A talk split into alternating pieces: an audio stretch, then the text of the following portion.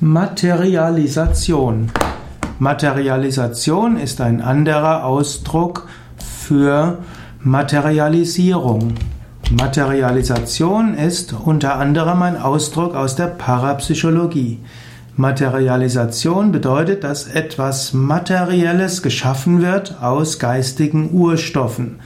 Materialisation bedeutet, dass sich etwas plötzlich manifestiert ohne hm, dass es äh, eine physische Begründung dafür gibt. Materialisation kann auch heißen, dass ein Feinstoffwesen plötzlich nicht nur sichtbar wird, sondern auch fühlbar wird.